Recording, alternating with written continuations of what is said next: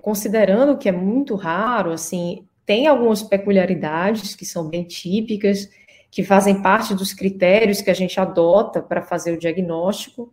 Então, são algumas características desses pacientes que a gente faz assim: podemos estar diante de uma degeneração córtico-basal.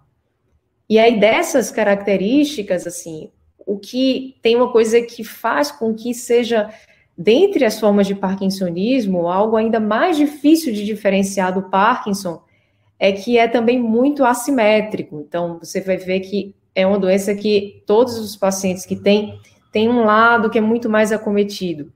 Então, como isso também ocorre na doença de Parkinson, faz com que também perpetue ainda essa dúvida por mais um tempo. Nos outras formas de parkinsonismo atípico, os dois lados são muito acometidos bem do início, de forma mais comum, e aí isso dificulta o, o, diagnóstico ainda mais. Então, a gente sempre tem esse quadro, que é uma rigidez muito forte, uma lentidão nos movimentos, de forma bem diferente de um lado ou do outro do corpo, a depender de onde começa a doença. Isso é bem característico. Uma dificuldade para caminhar, muito importante. Muitas vezes acontecendo muitas quedas desde o início, desde do, do, dos primeiros anos. E, além disso, o paciente apresenta algumas dificuldades de raciocínio, algumas dificuldades de planejamento, para planejar, para pensar.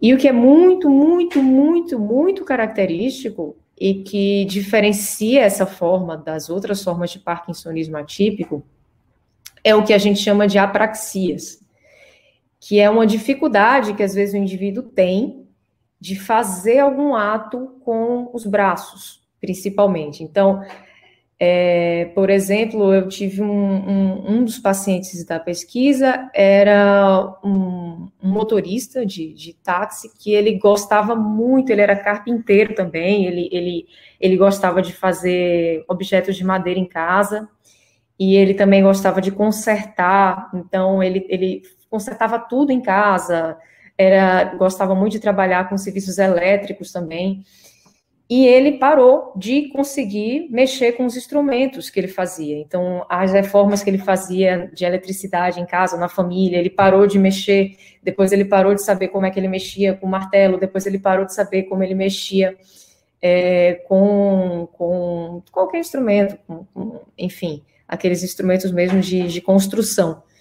E isso é muito característico nesses pacientes. Às vezes, os pacientes vão progressivamente achando dificuldade para escovar os dentes, para mexer numa, numa escova de dentes, para mexer, para como pentear o cabelo, começa a agir de forma estranha.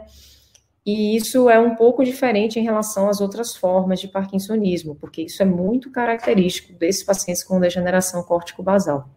Essa, essa, vamos botar assim, uma tríade, né, básica que eles têm uma que é esse quadro de alteração do movimento, que é rigidez, lentidão, que é o quadro mais semelhante à doença de Parkinson.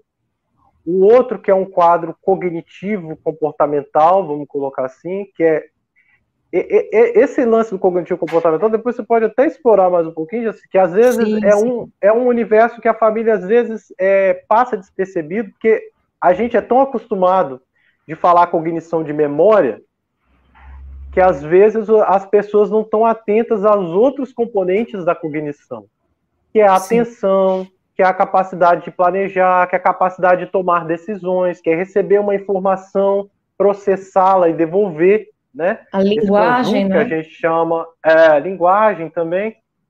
É, e, um, e um outro, pessoal, que é uma coisa que realmente, para a gente que é de distúrbios do movimento, que mexe com isso, realmente essa característica da mão perder as habilidades de realização de atividades manuais. E, e, esse, apesar de poder acometer até a perna também, às vezes, né, né Jacir? Apesar de ter descrições, é, é, raro, mas assim, é raro, a mão é uma coisa que realmente é, é, a gente chama muito a atenção.